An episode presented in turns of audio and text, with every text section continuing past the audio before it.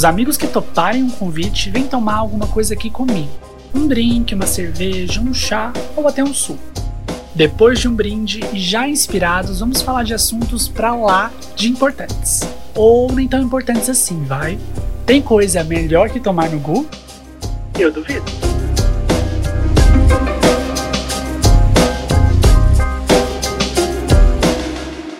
Estamos começando agora mais um episódio de Tomando no Gu. Eu sou o Gustavo Miranda e antes de começar, quero dar, quero fazer um pedido aí para você, caro ouvinte. Vai lá no Instagram e segue Tomando no Gu, porque eu voltei pro Instagram. Não sei se você já percebeu, acredito que já tenha percebido sim. Mas não custa, né, reforçar por aqui e pedir que você vá lá me seguir para ficar por dentro das novidades do podcast, dos episódios, dos convidados, tudo lá no Instagram. Então é só digitar Tomando no Gu e seguir. Eu quero pedir também para você que ouve, que gosta de Tomando no Gu, é, gostaria de pedir muito que você compartilhasse o podcast com seus amigos, colegas aí, compartilhar nos stories, no Twitter, enfim, do jeito que você preferir. É um pedido aí, né, para espalhar o podcast, para né, fazer, deixar mais conhecido, mais pessoas ouvirem, mais pessoas conhecerem e a gente, né, compartilhar um pouco mais de informação, um pouco mais de conteúdo aí. Então, esses são os meus dois pedidos antes de começar, e agora podemos iniciar a nossa conversa de hoje. Porque é o seguinte, né? O Brasil tá um caos, gente, todo mundo sabe disso. Eu acho que nunca foi tão ruim ser brasileiro, nunca foi tão difícil. E se Deus já foi brasileiro um dia, eu acho que ele nem tá olhando mais para cá, não, tá? Porque tá foda. A gente não tem um gestor, a gente não tem um chefe de Estado, não tem um presidente, né? Como se não tivesse. Tem uma pessoa ali que não faz nada, não pensa em nada, a não ser em benefício próprio, a não ser no benefício da própria família, a não ser em genocídio, né? Parece que é a única coisa que ele pensa e que ele faz. Enfim, parece que só depende de nós para a gente mudar essa história em 2022, já que o impeachment eu acho que não é um, algo possível, algo palpável aí para esse ano. É um sonho, mas é um sonho muito distante. Para pensar possíveis soluções aí, possíveis formas de escapar desse terror por mais quatro anos, né? A gente não quer Bolsonaro mais quatro anos aí a partir de 2022. E para pensar em formas de evitar essa desgraça, eu tô recebendo elas que apresentam o Cepode, que é um dos podcasts que eu mais gosto e eu tava super ansioso para recebê-las aqui que são Cecília Fernandes e Caísa Reis. Sejam muito bem-vindas, fiquem à vontade. Gostaria que vocês se apresentassem para o pessoal que ainda não conhece o Você Pode, eu duvido que eles ainda não conheçam, mas gostaria que vocês se apresentassem. Olá, todo mundo no Gus, e amigos, e companhias, e ouvintes. Muito prazer, meu nome é Cecília Fernandes, amiga podcaster do Gu e estudante de jornalismo e constante oposição em todas as redes sociais e lugares possíveis, onde eu posso fazer oposição a essa situação que a gente está vivendo. Eu, juntamente com a Caísa, desenvolvo o CEPOD, que é um podcast semanal sobre comunicação, ciência e cultura pop, onde a gente se propõe a responder grandes dúvidas da atualidade e colocar na mesa aqueles assuntos que não chegam na pauta do almoço, na mesa do bar, mas que a gente precisa conversar se nós queremos uma coletividade melhor. E agora eu vou passar a bola para a Caísa. Bom, eu sou a Caísa Reis, comunicóloga, relações públicas e, de acordo com minha mãe, advogada do diabo, porque eu sempre estou contra é, ela na mesa de discussões. E, como a Cecília disse, a gente tem um podcast onde a gente investiga as possibilidades aí de mundo que a gente pode deixar de herança para as outras pessoas, né? A gente confabula ideias e tenta imaginar cenários melhores possíveis do que o atual. Muito bom, muito bom. Muito obrigado, meninas, pela presença mais é uma, uma honra, vez. É uma honra. Ah, é uma honra para mim receber vocês. e eu tenho certeza que quem tá ouvindo, se ainda não conhece, depois desse episódio aqui vai ouvir o Você pode, pode, com certeza. Você pode, Você pode, você pode ouvir. Você pode ouvir. Você pode ouvir. Inclusive, o episódio que o Gu fez com a gente, que tá lá disponível, maravilhoso. Verdade, verdade. Já participei também, tá lá. Então você pode, você pode ouvir, mas não agora. Ouve esse aqui primeiro, Por depois favor, vai lá. prioridades, prioridades. É, isso aí, bora lá, gente. Olha, eu confesso que quando eu, eu escrevi essa pauta, eu tava super otimista, sabe? Assim, nossa, Lula da CPI da 2022. Covid, foi antes da CPI. A CPI tava começando, eu acho, um pouco antes. Tava otimista, Lula tava né, andando por aí, começando a movimentação. Eu tava me filiando ao PT. Sabe, eu, Eu tava muito vi otimista. a carteirinha!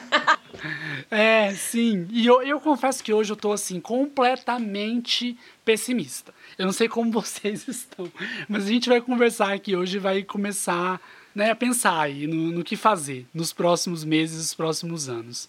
É, em 2018, né, nas últimas eleições, a gente enfrentou uma série de obstáculos grandes, difíceis na corrida presidencial e muitos desses obstáculos foram os responsáveis para que o Bolsonaro esteja no poder hoje, né? E assim, todo mundo tá cansado de saber disso, mas eu acho que se a gente quer enfrentar esse perigo aí nas próximas eleições, a gente precisa relembrar o que foi que fez ele ganhar e o que pode ser que faça ele ganhar novamente. Né? Não sei se vocês concordam comigo nessa. Ah, eu acho que pra gente começar a, a entender o caos que estamos hoje, a gente precisa entender o que, que nos trouxe até aqui, né? Pra nunca mais pisar neste lugar na nossa vida, se possível. Gu, eu acho que, primeiro, pro mal vencer, muitas pessoas boas precisam fazer absolutamente nada. Tem um vilão, sim, a nossa história ultimamente. Então, ele venceu esse vilão nos últimos anos. E eu acredito que ele só venceu porque muita gente não fez nada.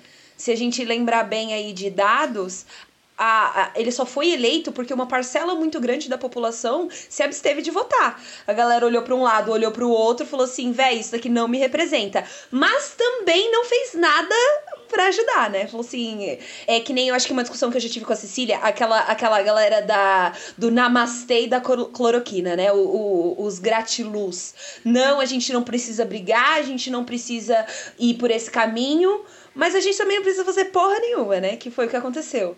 Então eu acho que uma das formas da gente é, voltar, né? Dar uma, uma revisada no que a gente agora e o que a gente não fez antes.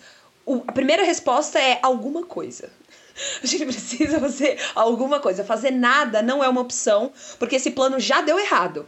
Né? Estamos aí com o Bolsonaro para ver o quanto, o quanto errado pode dar.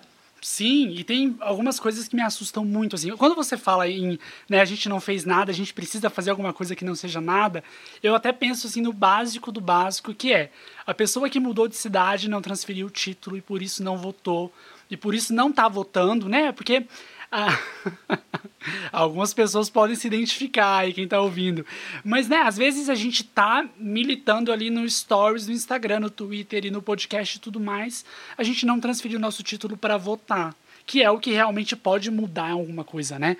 Então, assim, o básico do básico a gente precisa Não, fazer. e tem uma galera que é preguiçosa, né? Fala assim, putz, dá maior trabalho transferir. Gente, posso contar uma novidade que eu aprendi morando fora do estado?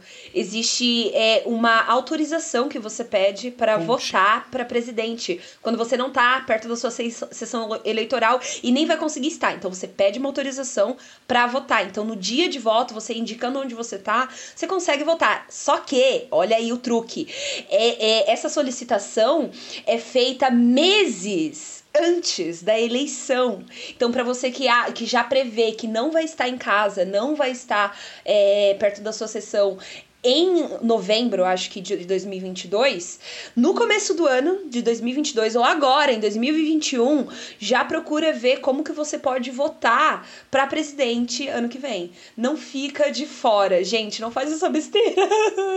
E não só isso, se você tem primo, sobrinho, irmão de 16 anos que já é possível estar votando, incentive essa pessoa a tirar o título. Não é um processo demorado, é burocrático como fazer identidade e todas as outras coisas, mas assim, procure incentivar que as pessoas ao seu redor participem do processo democrático. É exatamente isso que a Caísa falou, né? A gente não fez nada, olha onde estamos. Por favor, não vamos repetir esse processo.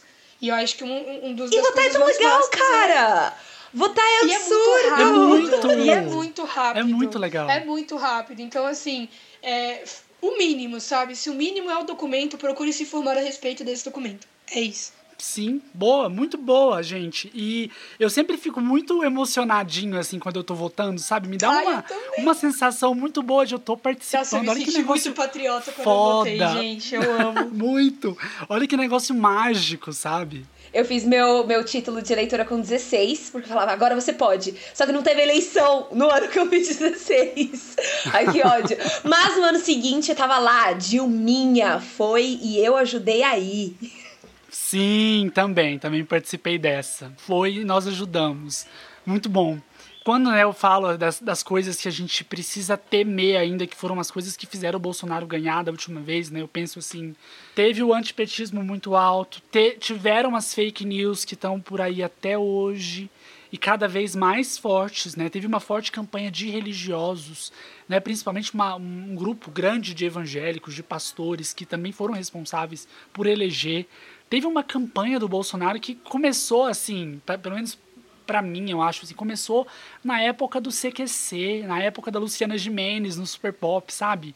O fortalecimento dele começou muito antes. Uma pessoa que só faz campanha, né? A única coisa que ele faz é campanha pra conseguir cada vez mais fãs, né? Não é nem eleitor, sim, é fã sim. mesmo. Quando você trabalha com a fé e ele trabalha com muitas pessoas que estão nesse ramo da fé, você tira a razão de muita discussão. Então, colocarem ele. Eu vi muita gente colocando ele como Messias é, e ele abraçou essa ideia, porque não tem razão alguma no, nesse discurso, mas você brincando com a fé, com a crença das pessoas, você cria um time muito fiel para você, né? E uma das coisas é, uhum, é que, que me intrigam até hoje é como funciona o bolsonarismo. E uma das coisas que a gente tem que parar de fazer é subestimar o bolsonarismo. Porque de tanto a gente subestimar, ele chegou onde ele chegou. E ele, e ele a gente tem que entender como essas pessoas, né? Eu falo ele como se fosse uma organização, mas como essas pessoas é, têm a, a, a linha de raciocínio, né? Como elas entram e pensam e falam e se comunicam.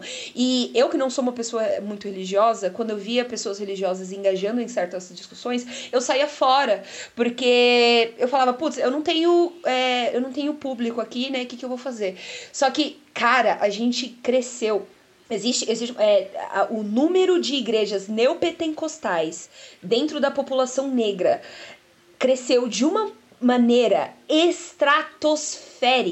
E é justamente essas igrejas neopentecostais que estão apoiando o tipo de governo que, que, que, existe hoje, entendeu? Então, não mais negligenciar essa galera, mas saber como essa galera conversa.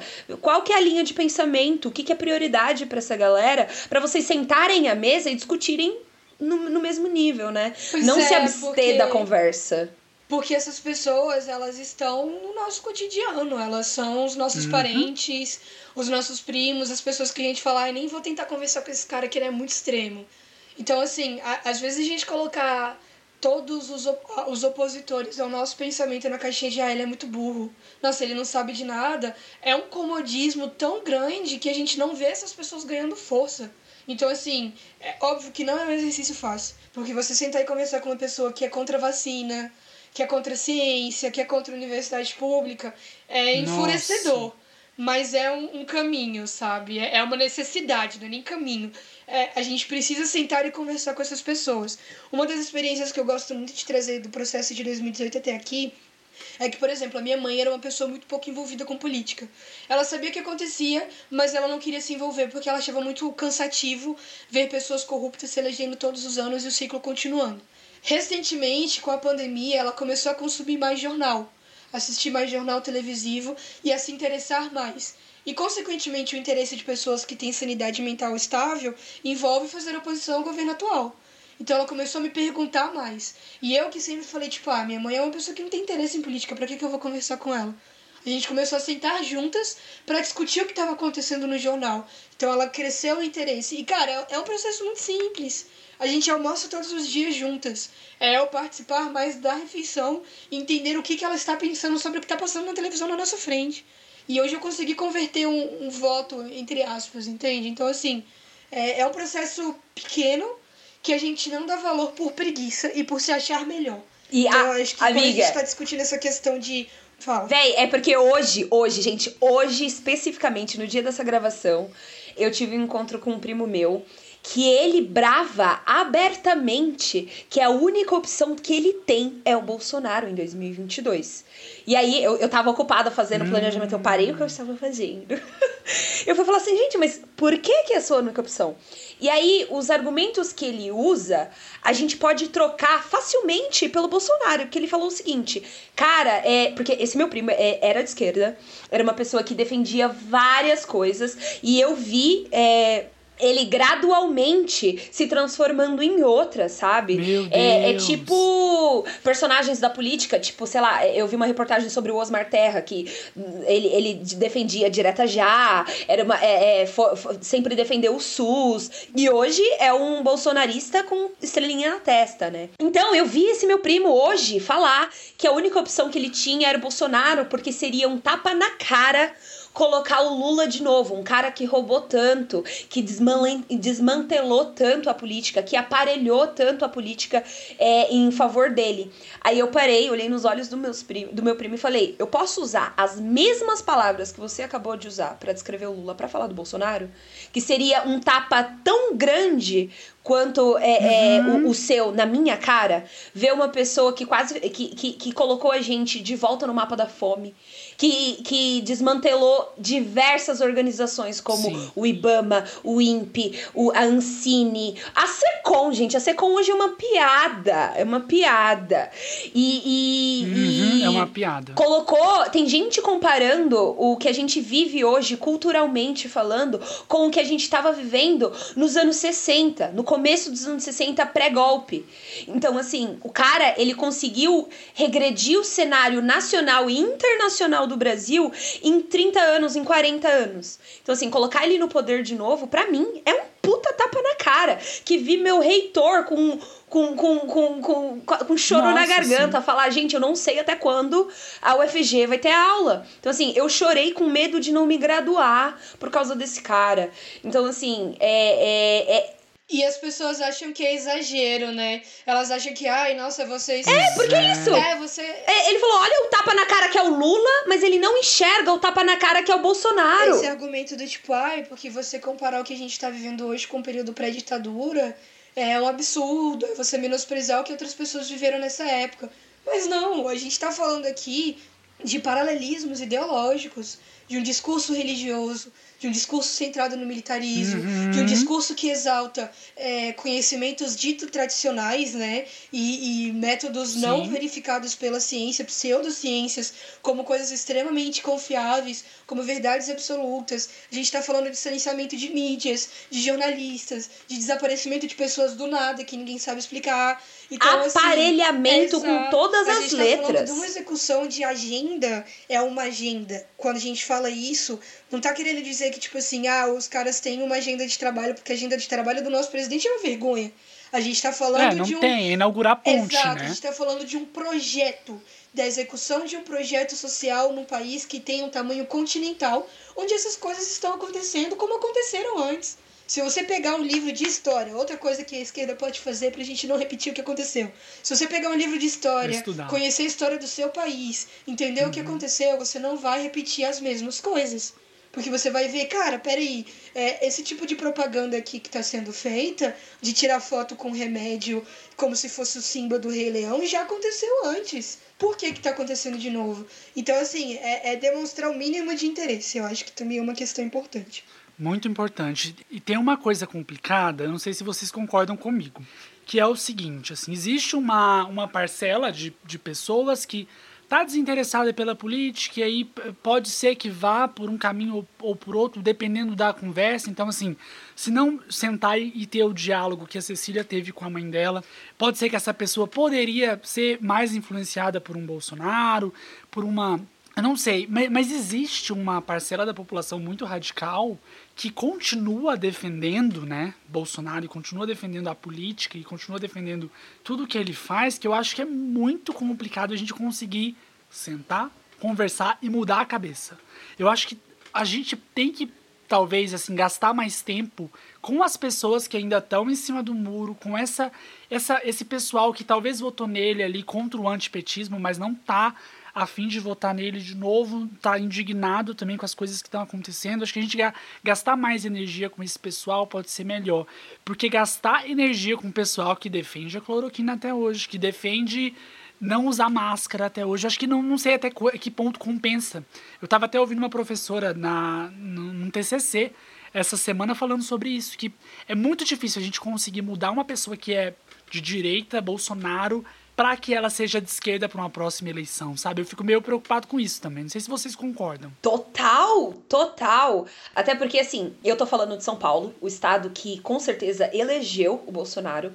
E é extremamente é, desconfortável uhum. para mim ver que no cenário da minha família eu sou minoria sim, né? Porque tem, tem um adendo aí. A, a galera que, que vota no Bolsonaro dentro da minha família também é uma galera que é polícia civil, polícia, é, polícia militar, é uma galera que apela muito pra justiça. Então, um assunto que tá muito na língua dessa galera que é muito bolsonarista é a tal da justiça. Ah, que é, a gente precisa ser justo, que a gente precisa hum. ser justo. Mas hoje eu tenho a completa clareza de que eles não estão falando de justiça, né? Eles não, tão, eles não são contra a corrupção. O bolsonarista em si, esse cara que defende ferrenhamente o Bolsonaro, ele não é contra, contra a corrupção. Ele é contra a corrupção que não convém a ele. Que não beneficia ele, né? Isso. Então, assim, é difícil demais quando a, a visão da, da, dessas pessoas já tá distorcida. E eu concordo com você quando você diz que é, é, é, da, é, é da murro em ponta de faca e, e contra essas pessoas, né? E como diria a minha musa inspiradora Simone Tuso, é, tem públicos que não são seus. Então a galera não vai te ouvir. E o, um, um, dado que, que, que, que eu tava observando essa semana é que a galera que é muito lulista, né, que vai votar, é, também tem rola aquela questão da fé em relação ao Lula, é uma galera que tá aí em 30%, 20 e tantos por cento. Do Bolsonaro é um número muito parecido. Então, essa galera que tá que, que de 20 e tantos por cento que é bolsonarista e 30 e tantos por cento, 20 e tantos por cento que é lulista, essa galera a gente não precisa nem perder o nosso tempo, porque quem vai votar no Lula é pregar para convertido, né? E, e, e, e uhum. com o Bolsonaro é perder um pouco de tempo. Só que aí esses, do, esses dois grupos vão estar tá, sim lutando pela atenção da fatia maior, que é a fatia dos indecisos, que é a fatia dos privilegiados que acham que não precisam discutir política, né? Que não, que, que, que não afeta ele e uhum. ele não discutir não afeta ninguém. Então, assim, eu acho que é, começar o diálogo com essa galera é começar a, a conversar sobre o senso de, de justiça delas também, né? Então, assim, é, é começar a falar de política sem falar de política. Porque quando você entende é, é, eu super usei aquele. Tem um vídeo aí que eu assisti sobre o, o, os jeitos de ver a justiça, né? A justiça como forma de equidade, quando você acha que todo mundo precisa ser igual. A justiça como forma de necessidade, quando quem precisa mais é que recebe mais. E a justiça baseada no mérito, né? Quem, quem merece mais, merece mais justiça. Então, a gente, como ser humano, tá transitando o tempo todo entre esses, essas três tipos de visão de justiça, né? E, e, e, o bolsonarista é muito meritocrático, né? Ele só vê quem merece, quem pagou, uhum. quem é isso, quem é aquilo. Não existe uma discussão além. Então eu acho que um Sim. modo de trazer essa galera para perto da gente é um, não diretamente falar que a gente tá falando de política, dar uma disfarçada com o senso de justiça delas, senso de sociedade, senso de cidadão, senso de comunidade, porque a gente tá inserido num contexto maior do que a gente. A gente é biopsicossocial. Então falar do nosso social, acho que é uma forma muito branda de trazer essa galera pro, vai, entre aspas, nosso time. O nosso time é do time que não quer passar fome, é do time que quer Exato. estudar, não necessariamente uhum. o time do uhum. Lula, sabe? Não que eu sou medrosa, tô assim, Lulinha ladrão roubou meu coração, sim.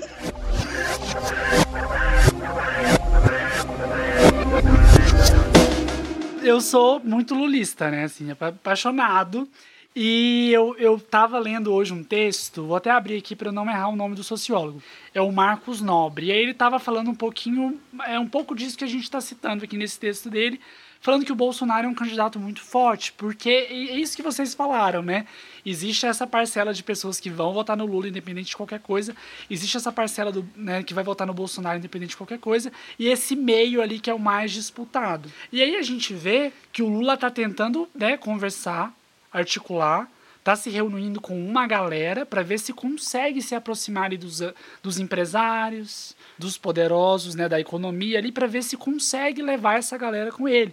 E aí, por um outro lado, tem um pessoal que não concorda com a candidatura do Lula, não concorda com o Lula sendo a única opção e quer um impeachment, né? A, a, a vontade do, do pessoal já é ter um impeachment, mas ainda assim também não consegue o apoio dessa dessa galera, essa turma poderosa que precisaria apoiar o impeachment. Então, assim, a esquerda é muito ferrada, né, gente? Essa, essa, é a verdade. Por isso que eu fico muito pessimista, porque a gente é, é muito ferrado. É, e não é culpa nossa, né? Não, é, também, não é culpa assim, ah, a esquerda é muito desunida, ah, a esquerda não tem planos, ah.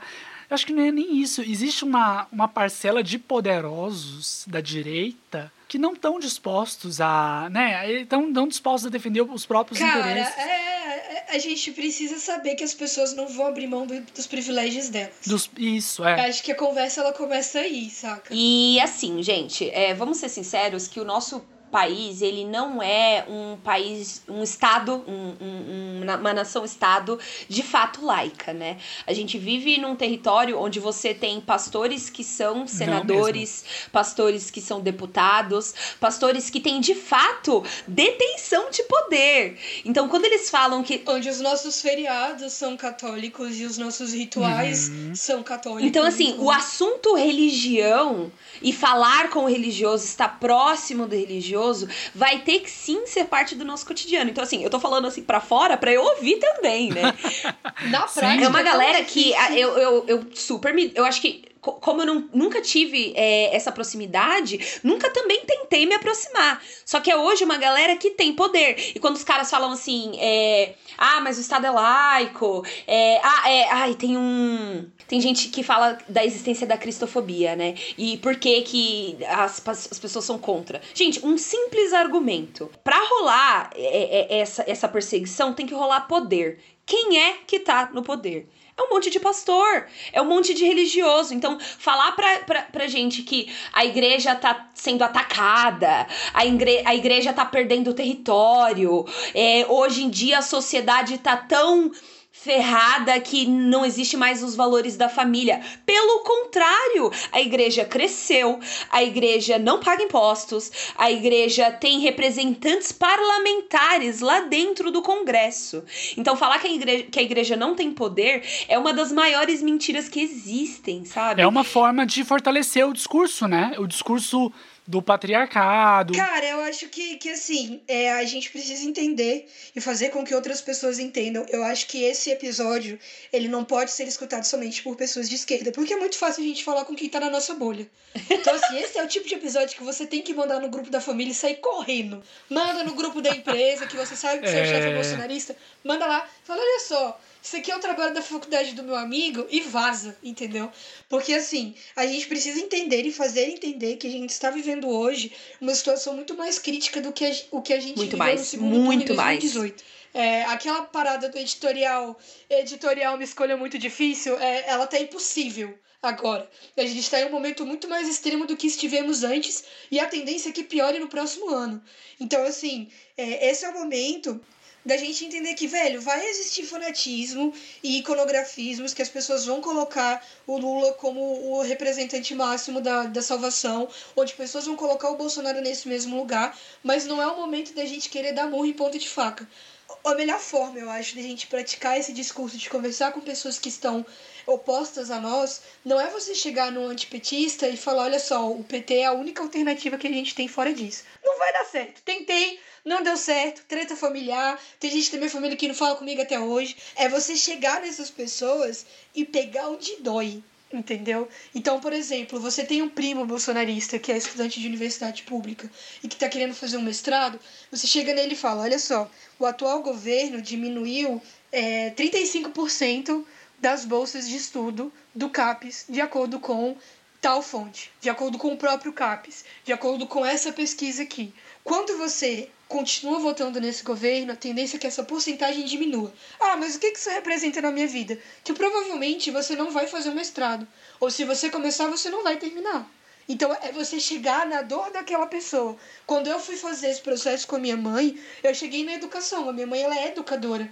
E eu falei para ela: "Olha, mãe, o número de evasão escolar está aumentando, porque as pessoas não estão tendo acesso à educação, porque a educação pública está sendo desvalorizada e desmontada. Então a pessoa começa a entender dentro da realidade dela onde é que o problema existe.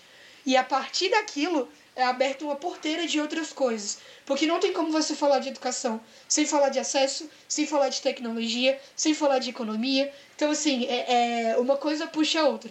sabe? Eu acho que uma das coisas que a esquerda não pode fazer no futuro, começando hoje, é ter uma conversa com embate. E eu falo de experiência própria. Você não chega no espaço do outro atacando. Porque, é, como uma amiga muito sábia minha da Caísa Stephanie falou, é, o combate não faz a informação ser acessada. O que faz ela ser acessada é empatia. É muitas vezes você entender, tipo, cara, por que, que essa pessoa tá pensando dessa forma? E como é que eu posso mudar o pensamento dela pro meu lado, sabe?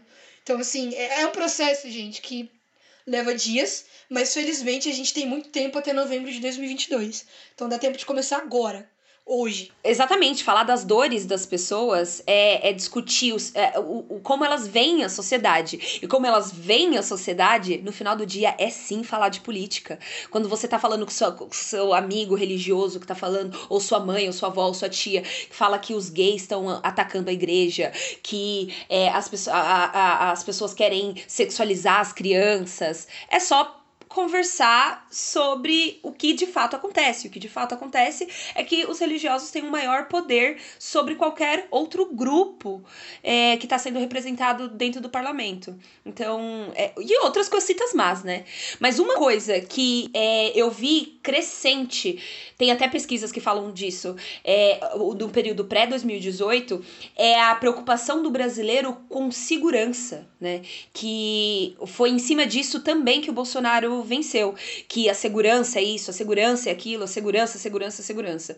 E que provavelmente em 2022 essa não vai ser a pauta, mas também vai continuar. Então, assim, é, eu acho que conversar sobre segurança também é, uma, é, uma, é, um, é, um, é um ótimo tópico, porque você entra em, em, em reinos do tipo: o que, que é mais seguro? Uma criança na escola, uma criança fazendo atividades durante o dia ou uma criança à mercê dos pais que não tem estrutura alguma para dar ensino, porque essa é uma das pautas também. A galera quer o famoso homeschooling, né? Quer ter a liberdade de ensinar os filhos.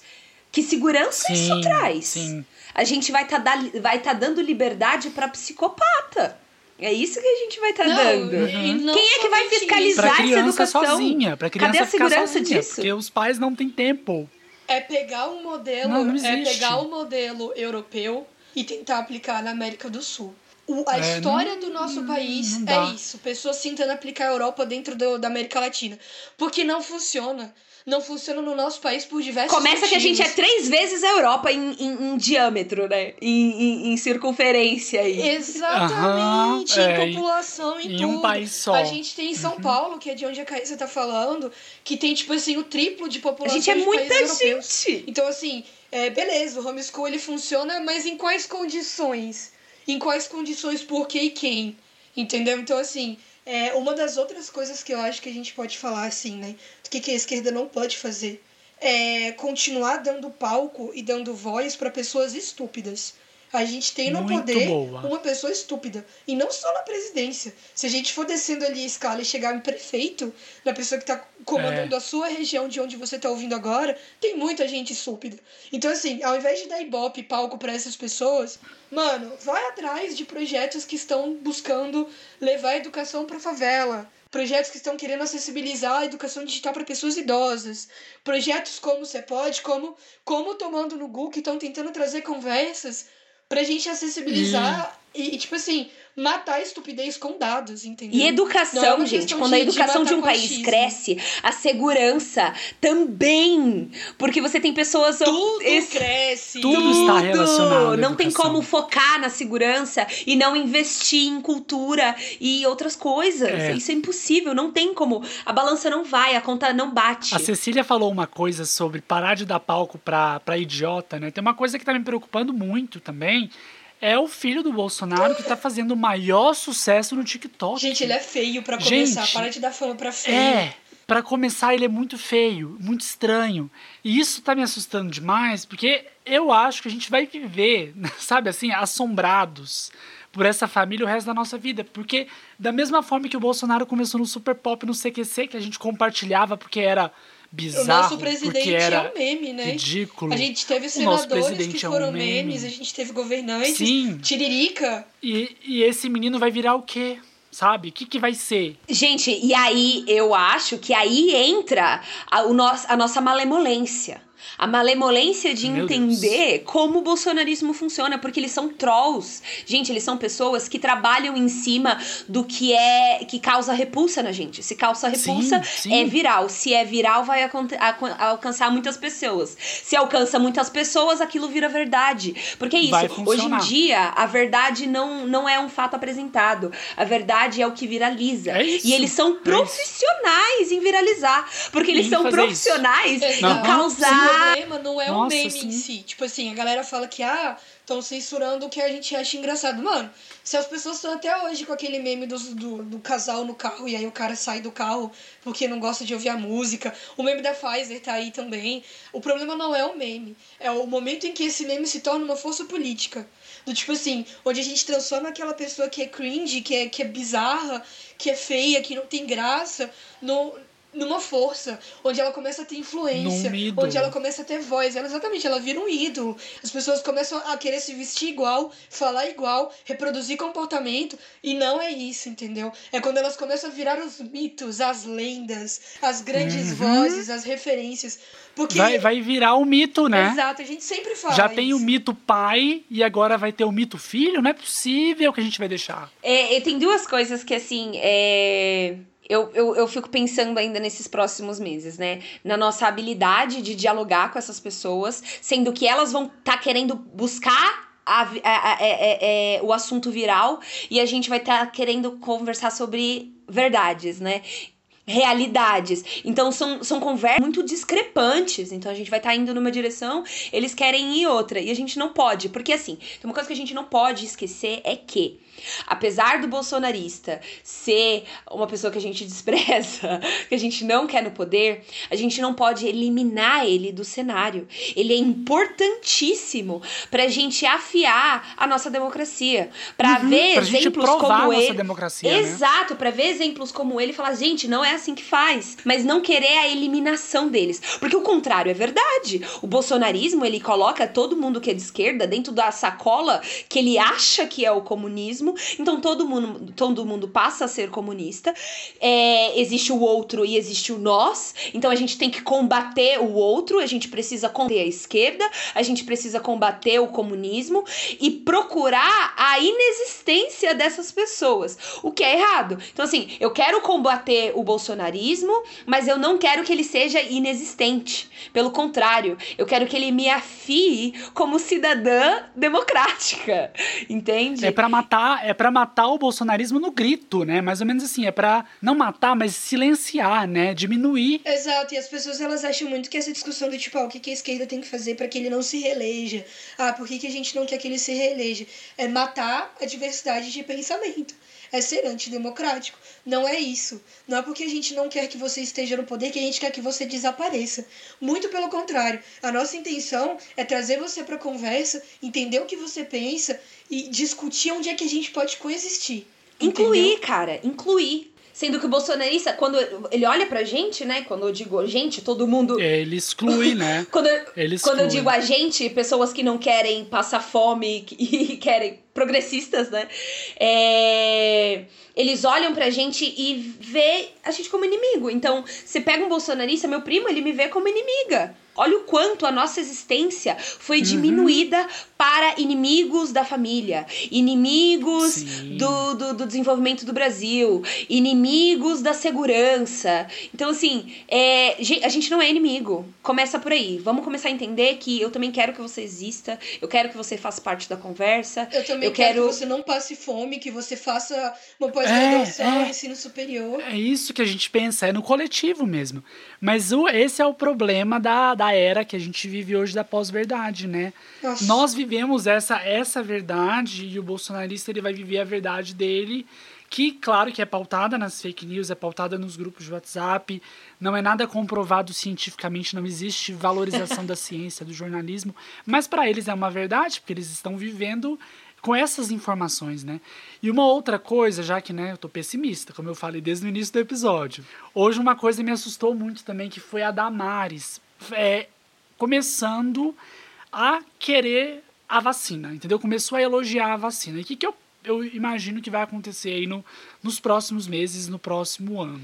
Eu acho que até o final do ano, realmente, o Brasil vai se vacinar, eu acredito. Pelo menos uma grande. Eu tô até é, eu tô. Nossa, você tá muito perto. Meu Deus. O, o Caiado falou aqui que é setembro. Tô, tô na fé. Eu acho que ano que vem o Brasil pode começar a melhorar economicamente. E aí o discurso do Bolsonaro, da Damares, vai mudar para o seguinte: olha, a gente apoia a vacina. A gente queria todo mundo vacinado, mas a gente estava com medo, porque essa vacina foi feita muito rápido, que é o que a Damares falou nesse vídeo que eu vi hoje. Então isso vai fortalecer muito mais ainda esse bolsonarismo. Porque, né, ele, o pessoal é levado pelo, por esses discursos. Quando eu vi esse vídeo hoje, eu fiquei muito assustado. Eu falei, gente, é, Não precisa muito, né, pra convencer. Se você já imagina o cenário ruim, é só vir um argumento marromeno que você abraça aquele argumento. E foi assim que o bolsonarismo ganha com a fake news, né? É assim que a fake news funciona. Você já acredita naquela notícia, aquela notícia já faz sentido pra você. Se ela for mentira ou não, não importa. Vai, ela uhum, concorda com algo que você já imagina. Sim. Então, E a gente precisa, a gente precisa abrir o olho, né, cara? Porque assim, já estão acontecendo as movimentações de propaganda política para reeleição no ano que vem. Então, Claro, essa história de sim. rinha de vacina é o maior exemplo. Todos os governadores repentinamente agora querem vacinar todo mundo rápido. querem vacinar todo e mundo. aí São Paulo e Rio de Janeiro competindo ali com os olhos já na campanha de falar que ah, porque no meu governo eu vacinei tantas mil pessoas. Eu fiz com que o nosso estado fosse tal lugar no ranking de maiores vacinas ou de maior número de vacinados. Então assim, é muito engraçado o Tucano fazer parte da família, mas a gente não pode ser ingênuo de achar que esse movimento ele não tem um, um- um propósito mais adiante, sabe? Então, assim, ver, ver essa coisa da Damares, ver essa mudança de espírito. Então, assim, é tudo com olhinho Tem argumentos sorrateiros, gente. Tem argumentos sorrateiros, do tipo, o PIB cresceu. E realmente, cresceu. Só que o poder de compra diminuiu. Ou seja, quem é que tá ganhando? Quem é que tá lucrando? Sabe? Então, assim, é a 1% Damares. da população, É, né? exatamente. A Tipo Damares, o filho do Bolsonaro, eles são distrações pra conversa maior.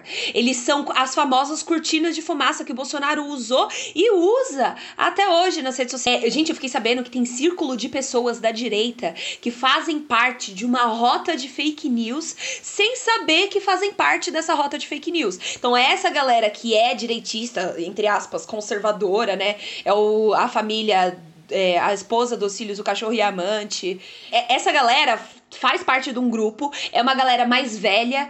E aí tem os bolsonaristas sorrateiros que usam esses grupos, que usam essa galera como laboratório. Então, joga umas fake news ali, propaga umas discussões ali. Então, tem gente que faz parte desse cenário bolsonarista e nem faz ideia de que faz parte. Então, assim, são argumentos sorrateiros. O Bolsonaro falando que, que, que já distribuiu não sei quantas vacinas, um número lindo, que número bom que para encher a nossa boca. Mas o que, que isso de fato representa dentro do cenário? E eu, que, eu tenho uma pergunta para vocês. Eles são sorrateiros. A gente precisa abrir o olho. A gente precisa entender como o bolsonarismo funciona para poder conversar com essas pessoas, já que a gente tá falando de realidade. E aí tem uma coisa que que algumas pessoas, né, os indecisos aí me perguntaram e eu não soube responder. E uma terceira via? Vão ter só é, Bolsonaro e Lula. Vão ter outras pessoas competindo, a gente sabe disso. Não tem chances? Não tem. Mas existe sim a possibilidade de uma terceira via surgir né, né, né, né, nessa escalada aí à presidência e sair dando cotovelada em todo mundo. Vocês acreditam que, que essa terceira via é capaz de ganhar espaço? Eu acho que não o suficiente. Caís, a gente tá vivendo uma realidade tão polarizada e a gente tem que entender desde já, desde já, que as eleições de 2022 elas vão ser sobre pessoas, não sobre partidos e projetos políticos. Vai ser sobre Lula, Bolsonaro, às vezes ali entra um Boulos e o cara do, do Partido Novo, mas assim, já desde 2018 tem um movimento muito mais de gente de pessoas políticas do que de partidos e de projetos, entendeu? Então, assim, por isso que eu reforço e eu falo a importância da gente apoiar candidaturas, seja na esfera regional ou na esfera federal, de pessoas que representem a gente. Porque se a gente está tendo uma discussão e uma briga política de pessoas, que elas sejam mais parecidas conosco. Então, que você apoie sim pessoas negras, se você for uma pessoa negra, que você apoie candidaturas LGBTQIA, se você fizer parte dessa comunidade, porque no final das contas é uma briga de, de, de CPF, entendeu? Não é de CNPJ de partido, não é de número de carteirinha, é qual é a pessoa que vai estar ali estampando aquela propaganda política. Então, eu duvido muito que a gente tenha espaço daqui até novembro do ano que vem para que apareça uma terceira pessoa para dividir esses, esses votos. Porque assim, eu falo como uma pessoa que foi eleitora do Ciro em 2018, que acreditou naquela coisa do Datafolha falando que no segundo turno era o único possível para ganhar do Bolsonaro. Uhum. Não tem esse espaço, não tem essa inteligência, essa articulação, ela tinha que estar sendo feita desde 2016 quando essa polarização começou. Não dá espaço agora. Eu duvido muito. Só se for uma pessoa, tipo assim, milagrosa, já que a gente está falando no país que acredita na messianização de políticos, né? De que tal político é a reencarnação de Jesus Cristo. Só se fosse alguma coisa muito milagrosa. Infelizmente a gente não tem espaço para isso. Como você falou, o nosso país, ele é hoje um país que voltou para o mapa da fome. O que, que a gente espera de milagre num país desse? Entendeu? É, é. Não cabe. E aí, né, se você pensa na figura do Ciro, o que o Ciro vem fazendo aí nas últimas Ai, semanas, gente. últimos meses, que é, né, assim, é provocar o Lula e provocar PT e provocar uma parte da esquerda que não vai também fazer, não vai ser benefício para ele nada disso. Então, né, é, é só se acontecer algo muito milagroso mesmo, eu acho, para ter uma terceira. Eu, eu gosto muito via. de observar o que os Estados Unidos fez para se livrar do Trump, né?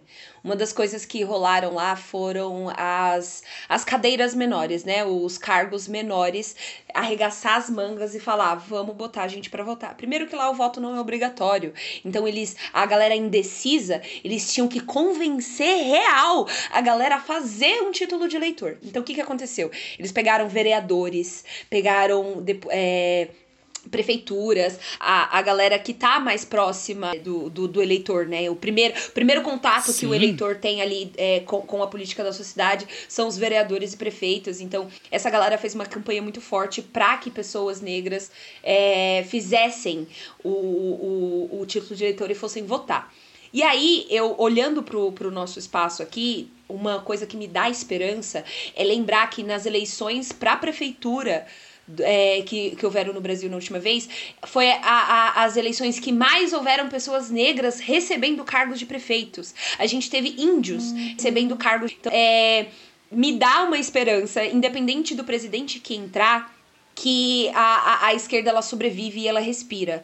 Porque nos cargos mais importantes, às vezes, né, é, do, do, mais até que o presidente, são as prefeituras. E dentro das prefeituras tem pessoas negras, dentro da prefeitura estão tendo pessoas indígenas.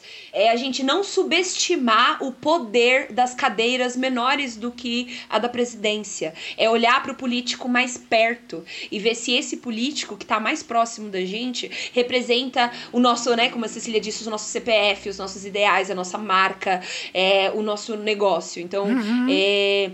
Eu também tenho sérias dúvidas em relação à terceira via, mas o que me dá esperança são as prefeituras, os vereadores, a, a galera procurando uma identidade maior dentro do parlamento que não só o, o, o, o nosso executivo mor aí, né? Muito boa ideia, Kaisa. Muito bem, muito bem pensado mesmo. Gostei. Pessoal, o episódio tá maravilhoso. Esse tema é muito bom. Acho que dá pra gente ficar aqui mais umas três horas falando disso mas não sei se o ouvinte dá conta de ficar ouvindo a gente por muito mais tempo. Então acredito que temos um episódio. Acho que a gente Yay! pensou em maneiras de, de como né, diminuir, acabar e eliminar o bolsonarismo em 2022. Gostei muito. Acho que trouxemos discussões muito interessantes. Estou muito feliz, muito agradecido, meninas. É, e agora a gente pode ir para as indicações da semana, bora? Perfeito.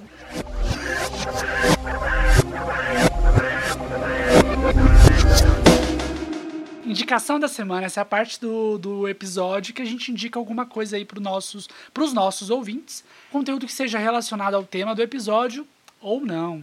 Cecília, Caísa, o que, que vocês trouxeram para indicar? Cara, eu trouxe uma indicação de uma pessoa que indicou coisas lá no, no podcast, eu trouxe para cá, porque eu comecei a ler essa semana o livro do Krenak que chama Ideias para Adiar o Fim do Mundo que é um livro muito pequeno, gente. Pelo que eu entendi, é uma palestra que ele deu na UNB em 2018, 2019, e a galera foi lá e fez um livro. Então é um livro muito pequeno, se você pegar para ler de um dia pro outro, num fim de semana, você lê. E dentro dessas ideias para adiar o fim do mundo, uma, uma, uma das coisas que eu amei saber que uma dessas ideias é contar histórias, né? Quando a gente é, começa a enxergar que o povo brasileiro é um povo diverso, que a gente não é todo mundo igual, que cada lugar, cada canto, cada cidade, cada município tem sua própria história, seu próprio povo, sua própria língua, seu próprio, seu próprio jeito de, de, de, de viver é, o espaço onde eles estão inseridos, é uma forma de, de, de salvar o mundo, né? Contar essas histórias que são únicas. Então fica aí minha dica. Ideias para adiar o fim do mundo, do Ailton Krenak. É perfeito, porque é isso que a gente tá tentando fazer aqui, né? Contar mais histórias e tentar mais e uma... adiar o fim do e mundo. adiar o fim do mundo, exatamente. Com certeza. Adorei, quero ler. Eu vou fazer duas indicações, porque a Cá me lembrou de um livro agora. O primeiro é o livro Quem Mexeu no Meu Queijo, Spencer Johnson. É um livro de 98 que meu pai me sentou e me fez ler. E eu acho que é um livro muito interessante, porque traz uma parábola que se passa dentro de um labirinto com quatro personagens diferentes e cada um dos personagens representa um estado de espírito diante de situações desafiadoras. Então, um deles escolhe ficar no mesmo lugar, o outro está em constante movimento, o outro transforma a, a dificuldade em oportunidade e o outro está tipo sempre parado. Ele não se envolve em nada. Então, eu acho que é uma parábola muito interessante, cara. Um livro curto de, tipo, 100 páginas, que pode te inspirar a adotar um estado de espírito agir diante das coisas que estão acontecendo e das próximas mudanças que irão acontecer. E a segunda indicação ela é uma panfletagem, não vou mentir, para indicar e pedir que as pessoas sigam a gente no Twitter, porque lá no Twitter do Cepod a gente faz muita thread e retweeta muito conteúdo interessante sobre política, sociedade, cultura, foto de gatinho para poder aliviar o peso da timeline. Então, assim, no oficial Cepod, que você tem acesso a informações da nossa proposta dentro das redes sociais, levar conteúdo de qualidade para poder enriquecer o seu cotidiano e a sua forma de pensar sobre as coisas. Então é isso, esse livro e a conta do Twitter pra gente transformar os nossos espaços em lugares melhores para existir. É isso. Muito boas indicações. Eu posso ser cara de pau e fazer outra indicação? Claro. Nossa, falsa, só porque eu indiquei. Por Copiou. favor. É porque a Cecília falou de história, né? E, gente, eu não sei se existe personagem na internet pra melhor falar de história do Brasil do que o canal Buenas Ideias. O Peninha faz um trabalho absurdo com o Buenas Ideias. Muita gente fez faculdade de história lendo livros do Peninha. Então, assim, não é de hoje. Hoje ele tem um canal no YouTube, mas ele é um cara que, que, que, que fala sobre a história do Brasil, que conversa sobre a história do Brasil há muitos anos. Ele chegou essa semana aí a um milhão de, de, de seguidores, então vai lá ser mais um canal Buenas Ideias no YouTube para entender um pouquinho melhor o que se passa por aqui. Muito bom, não conhecia. Já, já abri aqui e vou, vou assistir mais tarde. Muito obrigado pelas indicações. Eu quero indicar um livro que foi bem comentado aí nos últimos meses. é, não sei se vocês já leram, que é o Torto Arado. Ele foi bem premiado. Torturado. Eu já É, recebi indicação, Torturado. mas ainda não li. Muito legal, muito legal. Ele é do Itamar Vieira Júnior, foi bem, foi bem premiado, está sendo bem falado. Ele conta a história de duas irmãs, né? Ele conta a história de vida dessas irmãs desde a infância até a vida adulta. Elas vivem numa, numa fazenda no sertão, no sertão da Chapada Diamantina. E aí, é, no início da infância delas, elas sofrem um acidente que vai mudar a vida delas para sempre. E elas crescem ali num, num ambiente de, de escravidão mesmo, assim, sabe? De, de trabalho análogo à escravidão mesmo. É a família delas, as populações ali da cidade em que elas vivem. ela- eles trabalham para fazendeiros poderosos, então a vida deles é trabalhar para pagar a terra que eles moram, para pagar o pouquíssimo de comida que eles têm. Então, assim, é, uma, é um livro que mostra muita tristeza, mostra muita, muita mazela mesmo, assim, de, de exploração trabalhista e tudo mais, mas tem uma, um lado muito bonito ali da, da história dessas irmãs que têm muita vontade de, de prosperar e de, de, de escrever uma própria história, sabe? Assim, diferente da, da história de pobreza, de miséria e de exploração que elas vivem. Então é um livro bem bonito, assim, super indico, Torto Arado. E essas são as nossas indicações.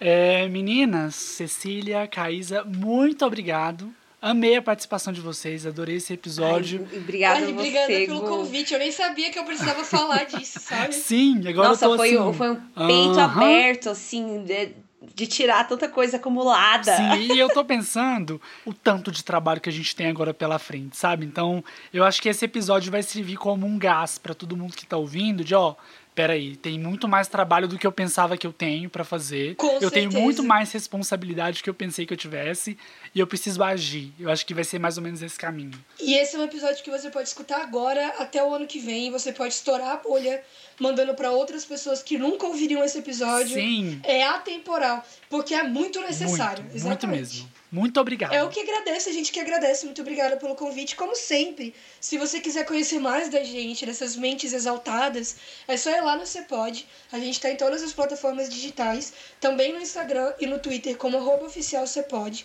onde você encontra mais informações. Curiosamente, é escrito C-P-O-D, tipo C-Pod, porque a gente gosta da sonoridade da pergunta e a gente está sempre disponível para responder coisas com todo mundo que tiver arraso. afim. É isso. É isso então. Até mais. É Até o isso. próximo. Até o próximo episódio do Tomando no Gu. Isso. Yes! E enquanto não sai o próximo episódio de Tomando no Gu, bora ouvir, você pode, gente. É isso. Beijos. Beijos.